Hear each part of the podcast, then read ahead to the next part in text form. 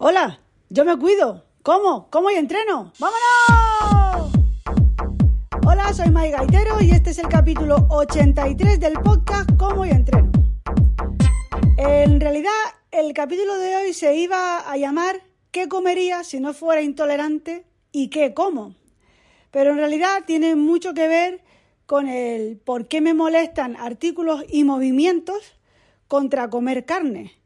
Y no es porque yo no quiera los animales y sé lo de las macrogranjas y estoy totalmente en contra y eso. No, es porque todos esos movimientos y ahora que hay de, vale, sí, es más sano comer verdura y comer vegetales y frutas, sí, de acuerdo, totalmente de acuerdo.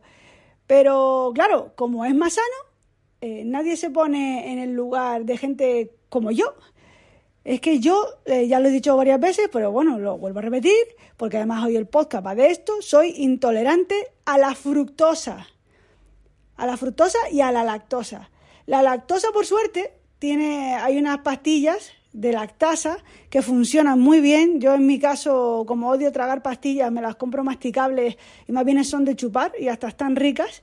Y dependiendo de la cantidad de lactosa que yo crea que vaya a consumir ese día porque he ido a comer fuera, pues chupo una pastilla, dos pastillas, tres, no sé, creo que el máximo está en seis, pero creo que nunca he, chupado más de tres pastillas de lactasa. Y otra cosa digo, la, pastilla de lactasa funciona muy bien, pero depende, depende del alimento. Eh, para una pizza, que como vas a comer por ahí fuera, si pides queso sin lactosa, a lo mejor no tienen, porque simplemente la pizza no vas a averiguar y sería más cara y más rollos. Pues sí, la pastilla de lactasa funciona muy bien contra ese queso de la pizza y me puedo comer la pizza. Pero ojo, ya no puedo comer helados. Vamos, podría, pero me duele muchísimo el estómago y luego tengo diarreas y muchos gases. Aunque me tome la pastilla de lactasa. Ya he dicho como máximo he tomado tres. Eh, no me compensa. Pues entonces, eso por un lado con la lactosa. La fructosa, la fruta y la verdura y el ajo y la cebolla y el pimiento tienen fructosa y soy intolerante a un nivel muy alto. Me sienta muy mal. Entonces, estos artículos como el que voy a comentar hoy, eh, el artículo de Cintia Martínez Lorenza, de precisamente, parece ser que esta chica es de Noya, La Coruña. El artículo se titula Las personas con menor, con menor consumo de proteínas tienen menos probabilidades de desarrollar cáncer y ahora me extiendo y comento más el artículo porque vale la pena. Y luego, bueno, este, este es más radical, pero también os lo pongo. Es de National Geographic, es ¿por qué no podemos sobrevivir comiendo solo carne? Vale, yo no pretendo comer solo carne, pero lo que os estoy diciendo, no puedo comer ni fruta ni verdura. Eh, yo qué sé, tomate, lo que queráis, imaginaos, venga, va, puedo comer algo, algo de verdura en muy poca cantidad y muy esporádicamente y prácticamente nunca cruda. Eh, la única fruta o algo que sí que se le parezca vegetal que puedo comer crudo es el tomate. Tengo que pelarlo y le tengo que quitar las semillas. Y aún así, no puedo abusar. Puedo comerme un tomate un día con aceite y sal y luego tengo que estar por lo menos una semana sin comerme otro tomate porque me sienta mal. Si al día siguiente me vuelvo a comer otro, otro tomate, me sienta mal.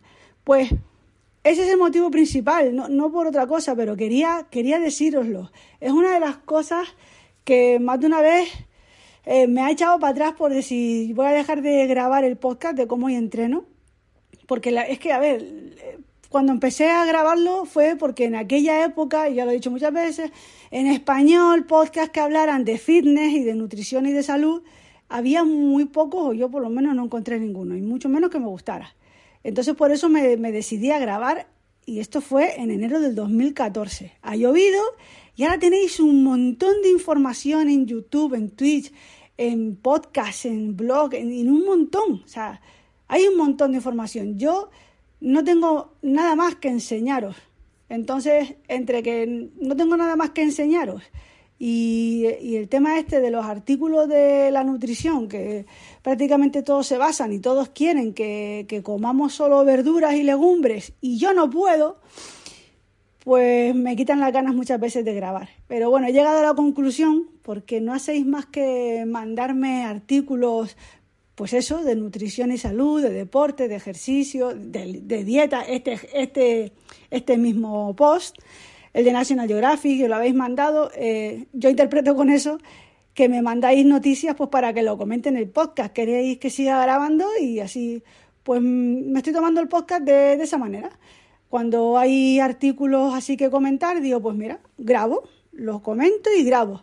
Y si en algún momento de verdad tengo algo que enseñaros, vuelvo a ir a una charla y hay alguna cosa nueva que, sobre nutrición y deporte que, que pueda compartir con vosotros, pues por supuesto grabaré. Por eso no voy a decir que voy a dejar el podcast, pero que por temas como este y temas que, eso de ya no tengo nada que enseñaros, se me ha pasado por la cabeza dejar de grabar. Bueno, me da muchísima rabia, me da muchísima rabia estos artículos. Entiendo lo entiendo. Este movimiento, esto de dejar de comer tanta carne, dejar de comer animales y, comer más verduras y más, más legumbres. ¿Y qué pasa con la gente como yo? Vale que somos una minoría, ojalá seamos muy pocos, pero por desgracia cada vez más hay gente intolerante. Cierto que es la intolerancia a la lactosa es la más común, por eso ahora hay tantos productos, al menos en España, hace años no había tantos, como mucho la leche. Pero ahora hay un montón, un montón de productos sin lactosa. Incluso el pan de molde, el pan de sándwich, los hay sin lactosa. Y es que hay lactosa en cosas que no os podéis ni imaginar, en el salchichón, en el chorizo. Eh. La gente flipa y dice, pero ¿por qué no lo comes? Digo, es que tiene lactosa. Tú no lo sabes, pero tiene lactosa y yo sé que me va a sentar mal. Pero ya digo, más que la lactosa, la fructosa. Fructosa, ¿hay pastillas? Sí hemos encontrado unas pastillas que te ayudan contra la intolerancia a la fructosa para que en algún momento dado te puedas comer algo. Yo no sé a los demás. Yo he probado estas pastillas de fructosa y ¿sabéis para lo que sí que me ayudan y no me sienta tan mal? Manda narices, para el azúcar, para los dulces, pero para las verduras, para poder comer un potaje, ¿sabéis? ¿Cómo echo de menos yo comerme un potaje? No, no me funcionan me pongo mala. Las pastillas de la fructosa me valen para comerme un cacho de tarta en un cumpleaños y ese día no me sienta mal o no me sienta tan mal, dependiendo, ¿vale? Hay algunas que, como digo con la lactosa con el helado, lo mismo lo de las pastillas de fructosa. Normalmente con los productos eh, dulces, bollería, funciona y me ayuda a que no me duela el estómago y a que no me encuentre mal pero con las verduras no me funciona. Aunque me tome estas pastillas, como me como una ensalada, o como coma pimiento o cebolla o ajo, me pongo muy mala, me pongo malísima. Y es por eso que a mí estos artículos de no comas carne, eh, sé vegetariano, sé vegano, mm, me molestan. Porque se olvida de gente que puede existir gente como yo. Probablemente es que ni lo sepan. Y claro, yo imagino, imagino que llegará un momento Puede ser, ¿eh? De la misma forma que ya llevan años intentando concienciarnos de que comamos insectos, porque como, siga, como sigamos así, como se sigue incrementando el número de gente en el planeta y el planeta no da para más y que no va a haber comida para todos, etcétera, eh, bueno, si los insectos no me sientan mal y eso es el futuro, pues comeré insectos, de verdad que sí pero contra, no me mires mal porque coma carne, es que es de las pocas cosas que puedo comer. Luego también, lo mismo, lo entiendo, el pan, demonizando el pan. ¡Ah, es que el pan! Es que el pan no sé qué, que yo no puedo comer. O sea, tengo suerte de que todavía al menos puedo comer trigo, pero no puedo comer maíz. O sea, el millo, que en mi tierra diríamos millo, maíz, no puedo, yo no puedo comer pan ni de centeno, ni de maíz, ni de nada, trigo.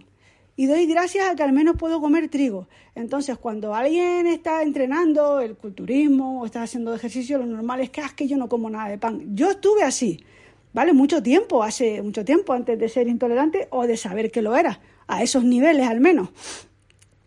Y no comía pan prácticamente, sino el pan basa o poco más.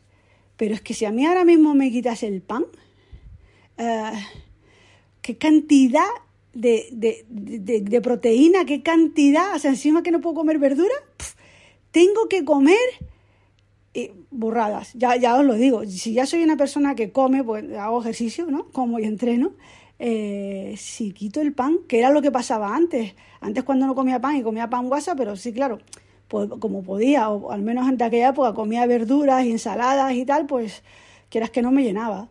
Pero ahora, si me quitas el pan, Resumo, eh, termino antes diciéndote lo que puedo comer que lo que no. Puedo comer huevo, pescado, carne y pan. Creo que no se me olvida nada. Y ahí dentro, pues bueno, y hay algunos quesos que puedo comer. Cuanto más curado esté el queso, menos lactosa tiene, no me sienta mal, lo puedo comer. Los quesos sin lactosa, eh, la leche sin lactosa, pero ojo, los yogures, aunque sean sin lactosa, me sientan mal. Entonces, antes de ir con los artículos, os voy a comentar lo que comería si no fuese intolerante y lo que como siendo intolerante, aunque ya os lo he dicho, que ese era el capítulo original del podcast, pero luego me habéis estado mandando artículos y, nada, y los voy a comentar porque además valen la pena. Y dejadme soñar despierta. ¿Qué comería si no fuese intolerante? Pues desayunaría la crema Budwig, que está genial, nutre, es súper sana ¿En qué consiste? En un yogur natural eh, con fruta, 200 gramos de fruta, nueces o frutos secos, no tiene por qué ser nueces, semillas, ya pueden ser semillas de sésamo, semillas de lino, lo que quieras, eh, pasas o le quitas las pasas si tienes que adelgazar y ya está, o sea, es yogur con frutos secos y con fruta. Yo lo trituraba y con semillas de sésamo, ah, y con avena, Avena, tampoco puedo comerla. Me sienta mal, ¿qué se la hace? Avena, frutos secos, 200 gramos de fruta y un yogur. Lo trituraba y ese era mi desayuno. Ojalá pudiera comer. digo, es que hasta incluso tomando lactasa, pastillas de lactasa, los yogures sin lactosa me sientan mal. Desayunaría eso. Comería, pues como antes, una ensalada antes del plato de proteína me comería una ensalada como la que comía antes, pero no con lechuga. No, lechuga no. Con rúcula, canónigos, piña, anacardos crudos y espárragos blancos. Aderezado con vinagre de manzana y un poco de aceite de oliva y un poco de sal. Y esa sería una ensalada y luego pues un plato de pollo a la plancha, ternera a la plancha, no le voy a decir pescado porque el pescado, yo, el problema que tengo yo con el pescado es que enseguida tengo hambre, no me llena. Entonces, normalmente los pescados los dejaba para la cena. Y luego merendar no suelo merendar, porque como hago el ayuno intermitente, ceno pronto, entonces entre que como y luego ya es la hora de la cena, es que no tengo, no tengo hambre, no, no, no meriendo nada. Pero si merendara, imagino que merendaría una fruta una pieza de fruta para mantener hasta que llegue la hora de la cena. La cena, pues unas espinacas con piñones salteados y jamón serrano, o un pan de pita con, queso feta, ¿vale? Y, unos pimientos asados. Eh, eso, pero no, no puedo cenar eso. O unos pimientos, directamente pimientos asados, qué rico los pimientos, tampoco. Eh, otra, otro ejemplo de comida, me voy para atrás. Si pudiera comerme un plato de fabada, pero no puedo. Eh, un potaje, ya lo he dicho antes, un potaje de berros, un potaje de verduras, un potaje de lentejas. El potaje de lentejas era mi potaje favorito. Comería potaje. Sobre todo ahora que es invierno. Ahora todavía estamos en enero del 23 y eso. Pues eso, ahí eso, en eso consistiría más o menos y consistía mi dieta y mi alimentación y podía comer lo que quisiera. Cuando iba a comer por fuera me gustaba probar platos que no conocía. Cuantas más verduras tuviera y verduras raras, pues mejor. Nada, todo eso fuera. Eh, ¿Qué desayuno? Pues eh, la, la, única fruta que puedo comer, papaya. Cuando acaba la temporada de papaya, melocotón. Y ambas con un puñado de nueces y un café o un té o que se tercie. La comida, pues suele ser pollo al wok con calabaza y calabacín, muy poca cantidad. También puedo comer zanahoria. Y si no, quiché, que es como una tarta salada. Es una base que se vende como si fuese hojaldre o pizza, pues una base que se llama masa brisa. Pues la masa brisa, eso le echan una mezcla de huevo con leche sin lactosa las verduras cocinadas, que es con calabacín, calabaza y zanahoria, con trocitos de pollo y lo pones al horno, el quiche o el quiche, la quiche, como la quieras llamar. Eso también es un plato de comida mío últimamente. Y una pizza casera también, la base de pizza refrigerada que podéis encontrar en el supermercado. Poco tomate y además he encontrado un tomate frito para echarle a la pizza específico porque los demás me sentaban mal. Ya, ya sabéis, no puedo abusar y la pizza pues es con queso sin lactosa, salmón, anchoas y atún. Y las cenas, bueno, pues las cenas, pues algún pescado. Puedo comer pescado blanco, pescado azul, revuelto. Pero claro, ¿revuelto de qué? Revuelto de champiñones sí, pero he descubierto que el de, el de espárragos trigueros me sientan mal. O sea, pues una tortilla francesa o un revuelto de champiñones o con jamón york también o con jamón serrano. Pues así, ¿vale? Y ya os he contado mis penas y vamos a contaros de qué va el artículo este de Cintia Martínez Lorenza en La Voz de Galicia, ¿vale? Pues nada, habla de que el bioquímico Walter Longo, que ha escrito dos libros, El ayuno contra el cáncer y La dieta de la longevidad, es conocido por sus investigaciones en el campo del envejecimiento y la longevidad. Pues este señor dice que todo lo que recaude con la venta de sus libros lo va a donar a esta investigación porque está convencido de que eh, el ayuno eh, ayuda contra el cáncer. Están investigando, todavía están en ello. No puede asegurarlo, pero a ver, es que se dieron cuenta investigando eh, el ayuno contra el envejecimiento, se dieron cuenta de que el mismo gen que controla la protección contra el envejecimiento está siempre activo cuando un paciente tiene cáncer y son los oncogenes. Y también han visto que si una persona cuando se va a dar quimio, radio, da igual eh, el tratamiento que te esté dando contra el cáncer. Si cuando vas has estado en ayuno, te ha faltado alimento eh, y te meten, pues eso, la quimio, la medicación que sea, las, las células sanas, porque ya sabéis que la quimio, el tratamiento contra el cáncer ataca todas las células, da igual que estén enfermas o que no.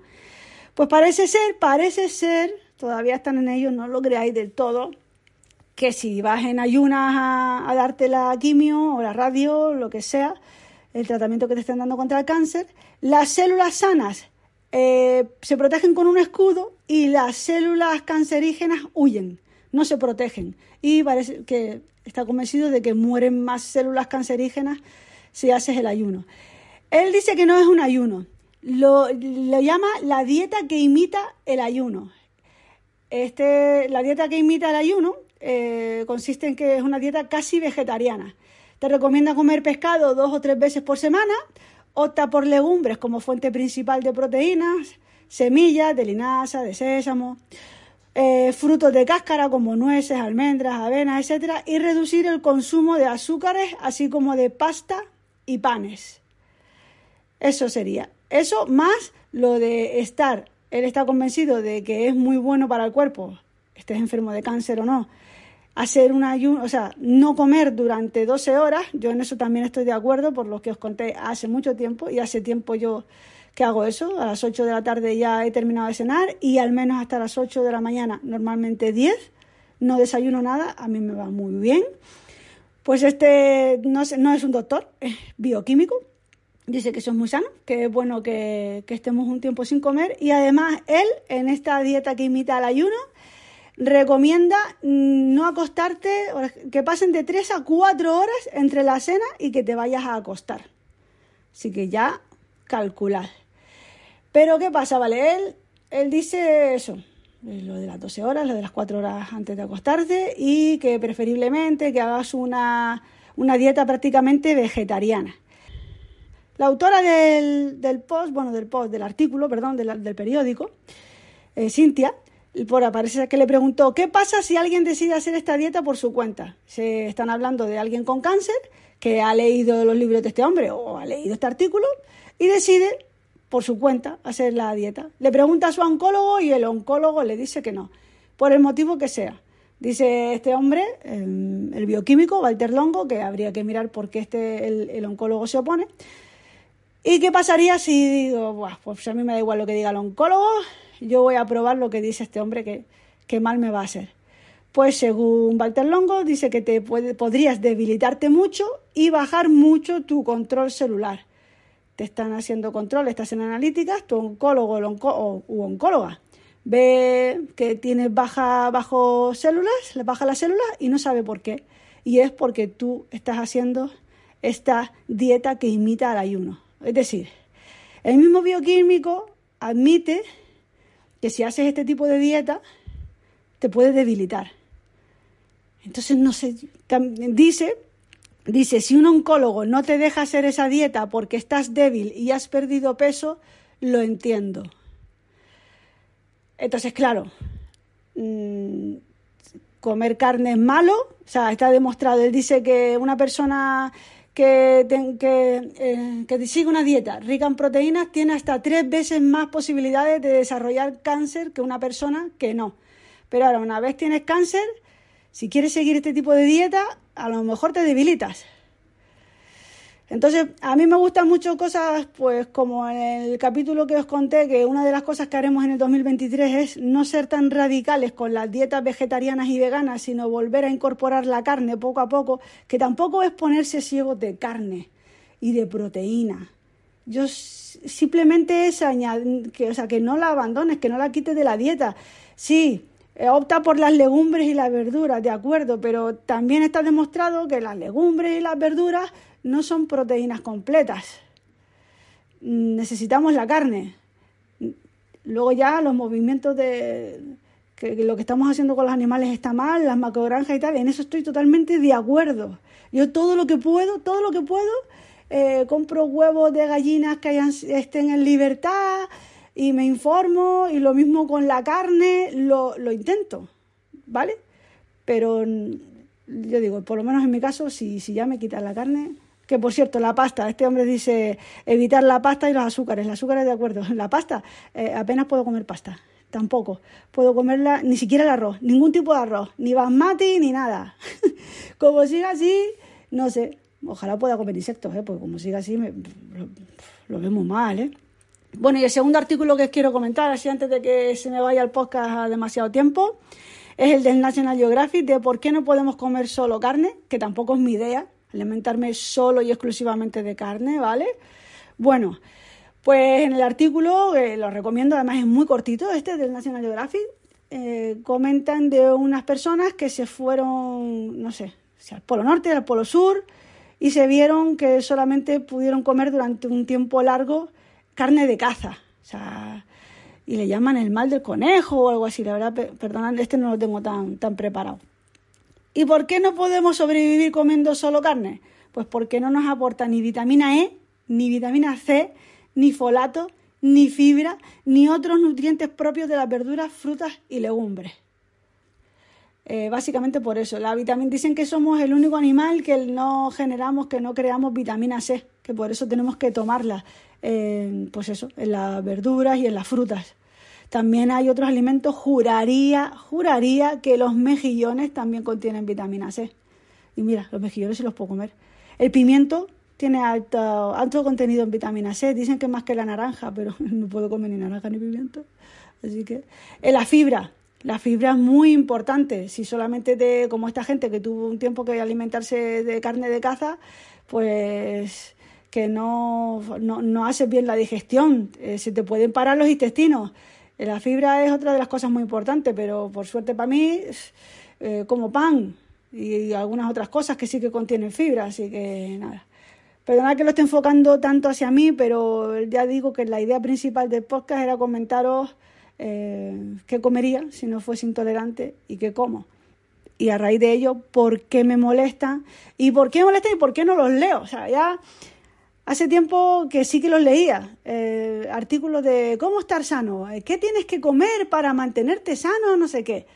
Ya es que ni los abro, porque sé de qué van. Tengo que comer fruta y verdura, tengo que comer fruta y verdura, lo sé, pero no puedo, muchas gracias, hasta luego. Pues eso.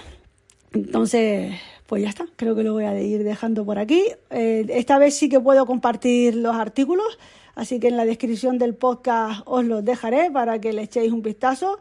El de la voz de Galicia se puede, la voz de la salud, es el apartado donde se encontraría este artículo. Se puede leer aunque no sea suscriptor y este de National Geographic también. Creo que está abierto a, todo el público, aunque te saldrán banners de suscríbete, suscríbete y tenéis publicidad, pero bueno, a cambio de tener las noticias gratis es lo que hay. Y por lo pronto nada más, este ha sido un capítulo un poco llorón. Espero que no os moleste mucho. Ya sabéis que mis métodos de contacto, arroba maygaitero, en prácticamente todas las redes sociales. No estoy en Facebook, ¿vale? Lo digo sobre todo por José la semana pasada que, me dejó unos mensajes. Pude visitar su perfil en Facebook, pero con la cuenta de otra persona. No tengo Facebook, hace mucho tiempo. Al principio cuando empezó estuve, Luego las noticias eran horribles, muy desagradables, para echarse a llorar, para estar todo el día triste o enfadado. Que a veces me pasa lo mismo con Twitter, ¿eh? pero bueno, no, no son tan fuertes o, o no sé, también hay mucho tiempo. A veces me pego días enteros sin entrar. Que no estoy en Facebook, pero estoy en Twitter y los mensajes de Evox, en cuanto me entero, los contesto. Uy, los contesto. Ya sabéis, a cuidarse y hasta la próxima.